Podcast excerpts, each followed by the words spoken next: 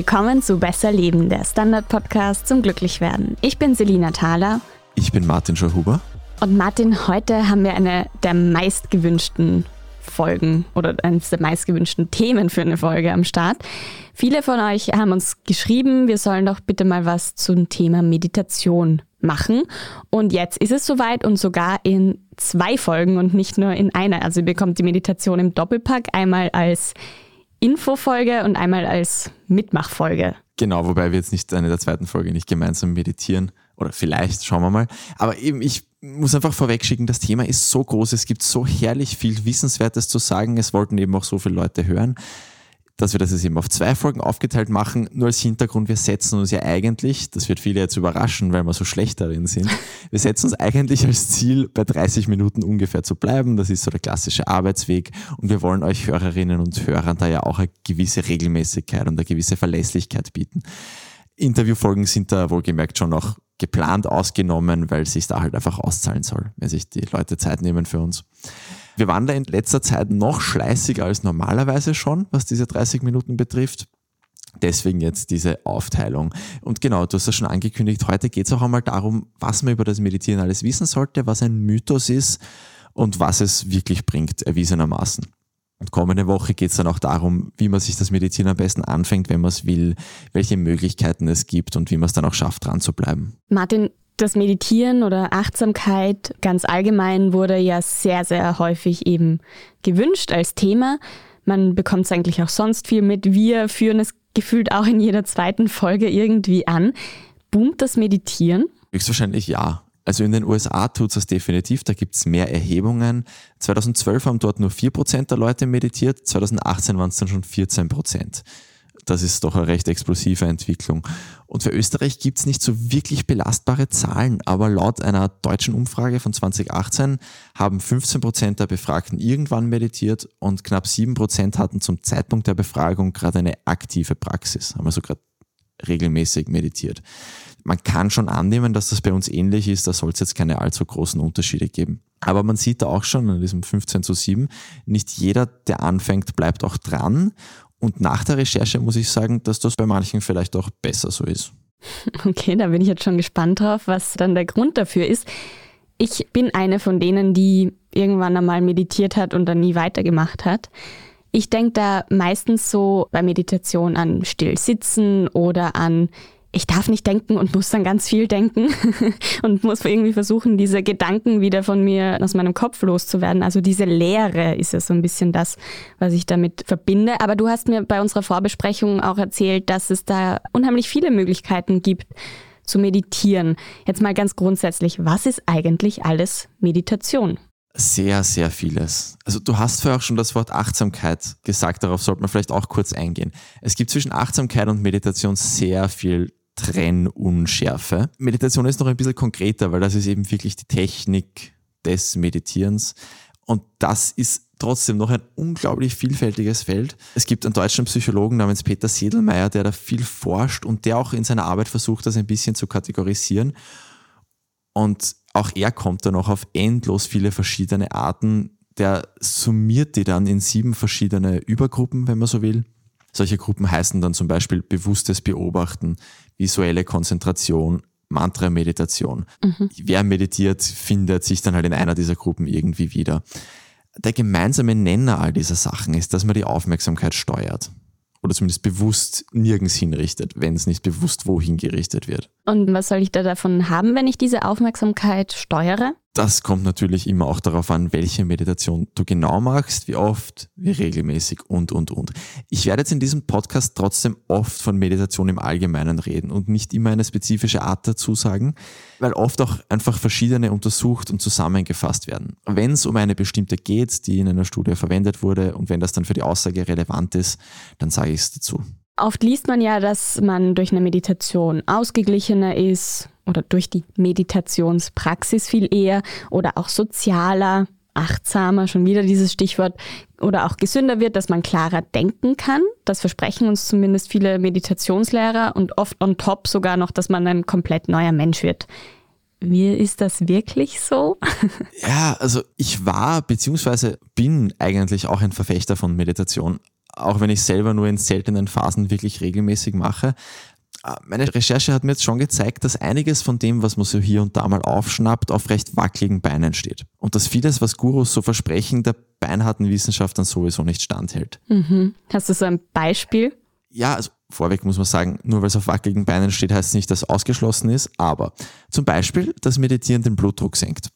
Das ist eine relativ unkomplizierte Sache, weil Blutdruck ist leicht messbar. Aber auch wenn Studienergebnisse darauf hindeuten, die waren oft handwerklich nicht besonders gut gemacht. Die American Heart Association, das ist so quasi der amerikanische Kardiologenverband, wenn man so will, die sagt trotzdem, dass man es dem Herz-Kreislauf-System zuliebe ruhig machen kann. Aber sie sagen auch, dass Bewegung eine sinnvollere Art wäre, die Zeit zu investieren, wenn man seinem Herz was Gutes tun will. Anderes Beispiel, dass die sogenannte Metta-Meditation gegen Depression hilft und empathischer macht. Das ist so eine Meditation, wo man am Anfang sich und am Ende quasi die ganze Welt umarmt. Mhm. Auch da gibt's schon Daten, die darauf hindeuten, dass es Depressiven danach besser geht. Aber das ist alles nichts, das wissenschaftlich so sauber gemacht ist, dass man sagen kann, das hilft garantiert, das ist was sicher super Sinnvolles. Und für manch andere Leiden funktioniert's schon ein bisschen, aber halt nicht zwingend besser als viele andere Dinge, die man stattdessen machen könnte. Was ja auch in den ganzen Recherchen, die wir sonst zu unterschiedlichen Themen hatten, wo Meditation in irgendeiner Form vorgekommen ist, da war das ja oft als begleitende Therapiemaßnahme bei irgendwelchen Erkrankungen oder Störungen. Also es ist ja nie so der einzige Weg, der quasi zum Ziel führt. Genau, es wird auch oft verwendet, weil es halt kostengünstig ist. Das kann man Leuten mitgeben und in den meisten Fällen ist es auch unbedenklich. Dazu noch später mehr, warum nur in den meisten Fällen. Gut, um jetzt beim Positiven mal zu bleiben, Martin. Wofür ist Meditieren denn nachgewiesenermaßen gut? Wo funktioniert es wirklich? Also es deutet schon viel darauf hin, dass Meditation bei den meisten Menschen Stress reduziert. Eine Überblicksstudie der Uni Melbourne gibt's da, die hat nachgewiesen, dass viele im Körper messbare Stressmarker, und da gibt's wirklich einige, dass die durch Meditation runtergehen. Hirnscans haben auch gezeigt, dass bei Meditierenden die Amygdala weniger aktiv ist. Irgendwann werde ich mir noch anschauen, wie man das wirklich ausspricht. Ich hoffe, ich sage es nicht jedes Mal falsch. Und die ist zuständig für die Fight-or-Flight-Stressreaktion, die man so kennt, klassischerweise. Und man nimmt auch wegen EEG-Tests in der Psychologie an, dass man durch Meditation weniger impulsiv auf äußere Stressfaktoren reagiert, sondern dass man die im ersten Moment mal neutraler beobachten kann. Und das passt auch zu dem, was Meditierende berichten und erleben, weil da hört man schon oft, dass sie dann eben in einer stressigen Situation im ersten schwierigen Moment diesen einen Schritt zurück machen können und dadurch kann man auch dann kontrollierter reagieren, weil halt weniger Reflex und mehr bewusstes Handeln reinkommt. Und das ist auch ein sehr wichtiger Grund, warum sehr viele Spitzensportler aber auch zum Beispiel militärische Spezialeinheiten meditieren. Man gewinnt so eine gewisse Distanz auch eben für die Beobachtung. Ja. Genau. Was bringt es denn jetzt abgesehen von denen, die jetzt im Berufsleben eben beim Militär Geiseln befreien oder irgendwie die Streif runterfahren und sich da so auch fokussieren müssen? Jetzt abgesehen von diesen Berufsgruppen, was bringt es uns allen noch? Also meditieren dürfte auch gegen Anxiety helfen im Schnitt. So, dieses Wort Anxiety, ich warte immer noch auf eine elegantere Übersetzung als Angststörungen. Das ist jetzt, finde ich, die brauchbarste, die ich bis jetzt gefunden habe. Also dafür, dass da Meditation dagegen hilft, da hat eine Überblicksstudie der Johns Hopkins University, Zitat, moderate Evidenz gefunden, was schon ganz okay ist. Und auch die Konzentration, die dürfte wirklich steigen. Das ist ja auch etwas, wo bei vielen Leuten der Grund ist, warum sie es überhaupt machen. Konkret sind Menschen, die meditieren, scheinbar weniger anfällig für Ablenkungen. Warum das genauso ist, da ist man sich noch nicht ganz so einig. Also es gibt zum Beispiel die Theorie, dass da einfach die weniger starke Entzündungsaktivität mitspielt. Das ist jetzt nicht so wahnsinnig intuitiv, aber dass weniger Entzündungsaktivität stattfindet nach dem Meditieren, das ist schon nachgewiesen. Und es gibt eben Forscher, die sagen, das spielt mit, deswegen lassen wir uns nicht so leicht ablenken. Sollte Meditieren glücklicher machen, was nicht ganz so felsenfest super toll belegt ist, wo es aber natürlich auch vor allem auch sehr viele anekdotische Berichte gibt, die dafür sprechen. Da wäre diese Sache mit den Ablenkungen, dass wir da eben ein bisschen immunisiert werden dagegen, ein logischer Hintergrund. Weil was man weiß, ist, dass Menschen, deren Gedanken ständig abschweifen, statistisch weniger glücklich sind. Mhm. Also im Umkehrschluss natürlich, wenn ich meine Gedanken bei mir behalte und nicht so Passagier bin immer, dann ja, bin ich auch zufriedener. Geht also auch so ein bisschen darum, eben, wir hatten es vorher schon, die Aufmerksamkeit zu lenken, aber vielleicht auch zu lenken, welche Gedanken lasse ich jetzt wie an mich heran oder in welcher Reihenfolge widme ich mich diesen Gedanken, dass man da auch so den Fokus eben dadurch auch trainieren kann. Korrekt? Genau, genau so ist es. Das ist die Idee, die halt auch teilweise da eben bewiesen ist, ein bisschen. Und oft heißt es ja auch, oder es wird zumindest so vermittelt, dass Meditation uns zu einem besseren Menschen machen kann. Stimmt das? Geht das? Auf manche Arten wahrscheinlich, aber nicht auf alle. Also es gibt da auch eine große Überblicksstudie. Warum sage ich das immer dazu? Das ist eigentlich der Best Case quasi, wenn es eine gut gemachte Studie ist, die Überblick macht, weil die nimmt alle Studien zusammen, haut die schlechten raus und analysiert alle guten gemeinsam. Und da gibt es eben dazu auch eine, die verschiedene Kategorien abgeklopft hat. Und laut der hatten die Probanden zwar mehr Mitgefühl und Empathie, waren aber nicht weniger aggressiv und fühlten sich auch nicht verbundener mit anderen, was ja auch was ist, was man sich oft verspricht von Meditation. Und selbst wenn man sich jetzt beim Meditieren währenddessen super fühlt, es ist auch noch eine große und nicht ganz geklärte Frage, wie langlebig dieser Effekt dann ist. Also es berichten auch viele Meditierende, dass sie auch so große Gurus unter Anführungszeichen, dass sie während des Meditierens zwar die ganze Welt umarmen könnten, aber sobald sie dann vom Polster aufstehen, regt sie weiß ich nicht, der schwindelige Autofahrer, der sie schneidet, um bei einem klassischen Beispiel zu bleiben, der regt sie dann genauso auf wie davor. Mhm. Das heißt, die versprechen da einfach ein bisschen zu viel. Ja, viele schon, wenn man so schaut, mit was die Leute auf Instagram teilweise werben, ja, schon auch. Es hört sich jetzt vielleicht auch ein bisschen weniger super an, als was man irgendwann so mal aufgeschnappt hat. Aber das liegt eben daran, dass viel publiziert wurde, das wissenschaftlich nicht sauber war und die Auswirkungen von Meditation oft überschätzt hat. Also dass man das auch ein bisschen veranschaulicht. Zum Beispiel, weil es oft keine aktive Kontrollgruppe gab bei diesen Studien. So, als kurze Erklärung, wenn ich jetzt zehn Leute jeden Tag eine halbe Stunde irgendein Mantra murmeln lasse, dann geht es denen nach einem Monat wahrscheinlich besser. Das haben auch Studien ergeben. Das Problem ist, ich muss gleichzeitig auch zehn andere Leute jeden Tag eine halbe Stunde irgendwie aus diesem Stress des Alltagslebens rausnehmen. Weil mit denen muss ich die erste Gruppe dann vergleichen. Sonst weiß ich nicht, ob die Meditation gut war, sonst weiß ich einfach, die Leute eine halbe Stunde jeden Tag in Frieden lassen. Ist gut für sie, ja eh. Und bei Studien, wo eben so eine aktive Kontrollgruppe fehlt, ja, da können nette Ergebnisse rauskommen, aber die sind eigentlich nicht stark genug, dass man sagt, deswegen ist Meditation jetzt toll unter die Lage der Wissenschaft zu veranschaulichen, eine Überblicksstudie der Uni Chemnitz. Die hat zum Beispiel drei Viertel der Studien rund um die psychischen Effekte von Meditation ging's da. Die hat da drei Viertel ausklammern müssen, weil sie methodologische Schwächen gehabt haben. Und falls sich jetzt wer denkt, hey Martin, du hast jetzt ganze Zeit irgendwelche Studien zitiert, waren die dann auch so schwindlig? Kann ich antworten, nein, eben deswegen halte ich mich auch immer an diese Überblicksstudien, die solche gar nicht erst einbeziehen. Und man muss schon noch eine wichtige Sache sagen, nur weil es einer größeren Masse im Schnitt nicht sehr hilft, heißt das nicht, dass es Einzelnen nicht durchaus sehr gut tun kann. Also man kann es halt nicht generalisieren und jetzt dann, weil es einem sehr gut geht, da jeder und jedem die große Rettung versprechen. Aber es gibt offenbar gerade beim Thema Meditation ziemlich große Unterschiede, was es mir bringt und was es dir bringt.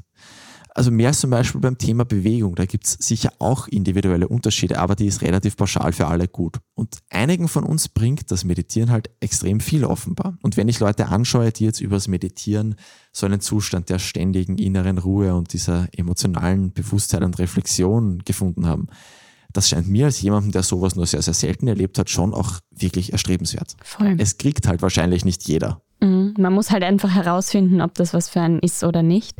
Das kann man ja vielleicht auch ganz bisschen frech in der Werbepause machen, mal kurz die Augen schließen und versuchen, mal still zu sitzen, ist eh schon schwer genug.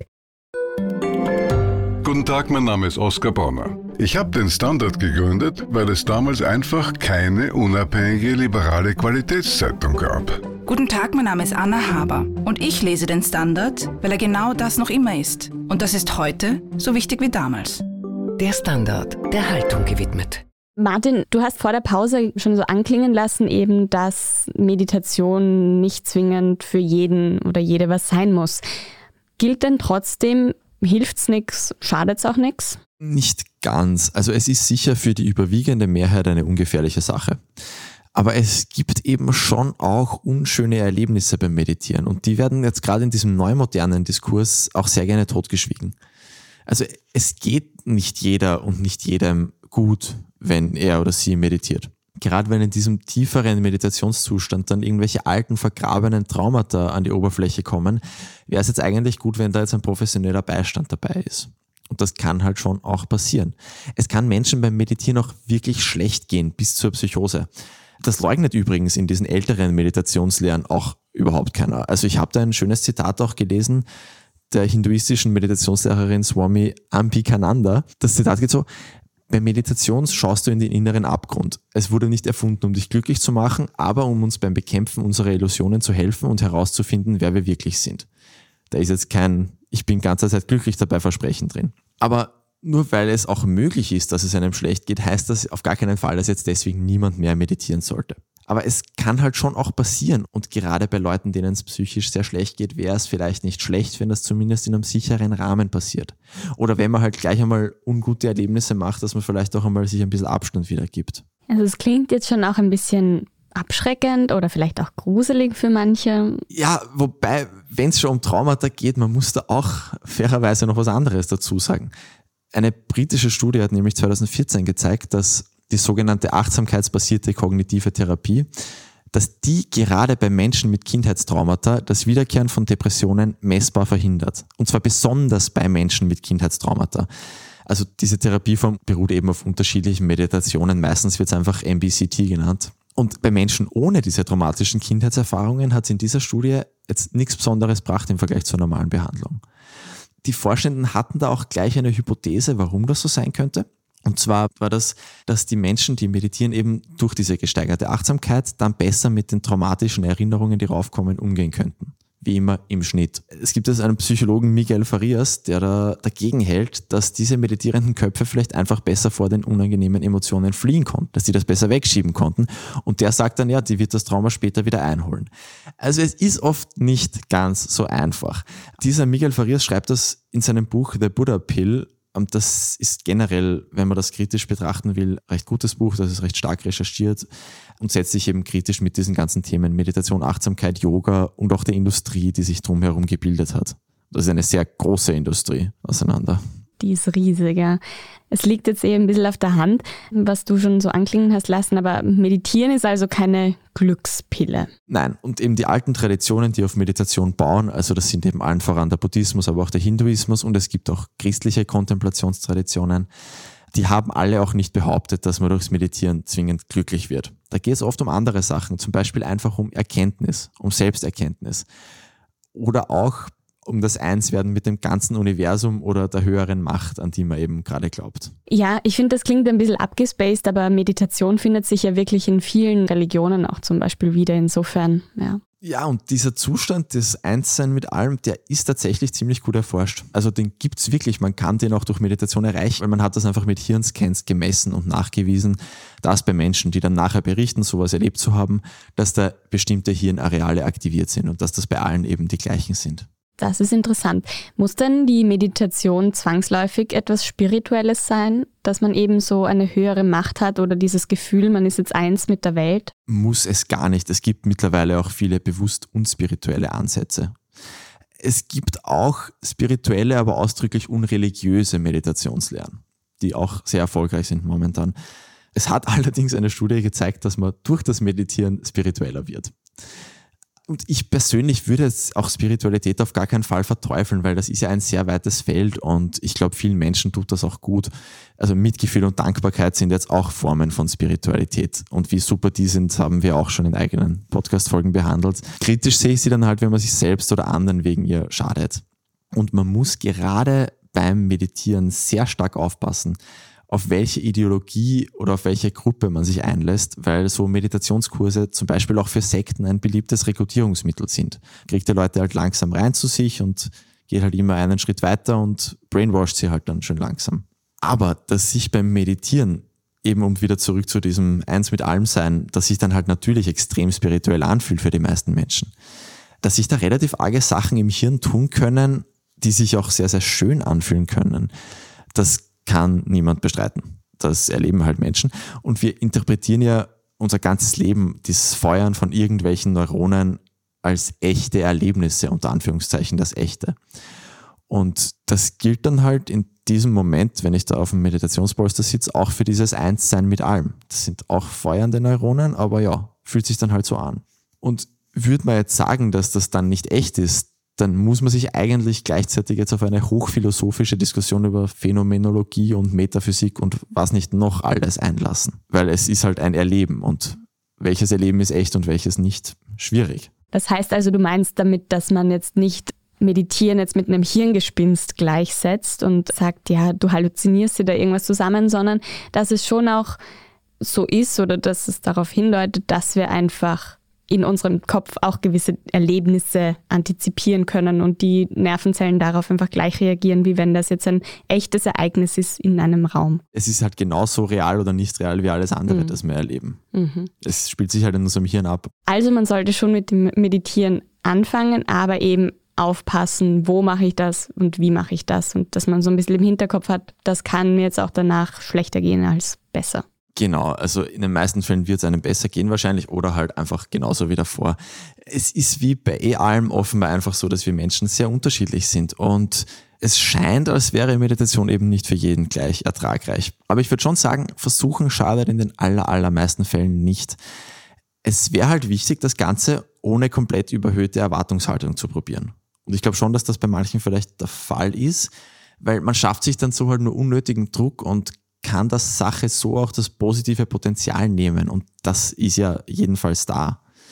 Und für die, die wirklich anfangen wollen, da gibt es dann nächste Woche eben eine Folge mit vielen Praxistipps und Empfehlungen für bestimmte konkrete Ansätze. Ja, wenn ihr diese Folge nicht verpassen wollt und natürlich auch alle weiteren Folgen, dann abonniert uns gerne auf Apple Podcasts, auf Spotify und überall sonst, wo es Podcasts gibt und schreibt uns doch gerne auch ein Mail oder ein Feedback, wie ihr diese Idee mit der Doppelfolge findet. Am besten an besserleben.derstandard.at. Da lesen wir es. Wir antworten vielleicht nicht so schnell, wie ihr es euch wünschen würdet, aber wir antworten euch. Und ihr könnt natürlich auch sonst immer Themenvorschläge schicken. Das war Besser Leben. Ich bin Selina Thaler. Ich bin Martin Schahuber. Und diese Folge wurde produziert von Christoph Grubitz. Baba. Und bis nächste Woche.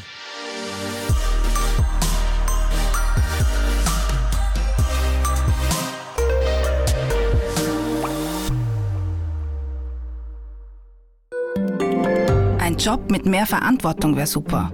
Ich will eine bessere Work-Life-Balance. Es muss ganz einfach Spaß machen welchen Weg Sie auch einschlagen möchten. Er beginnt bei den Stellenanzeigen im Standard. Jetzt Jobsuche starten auf Jobs der Standard.at.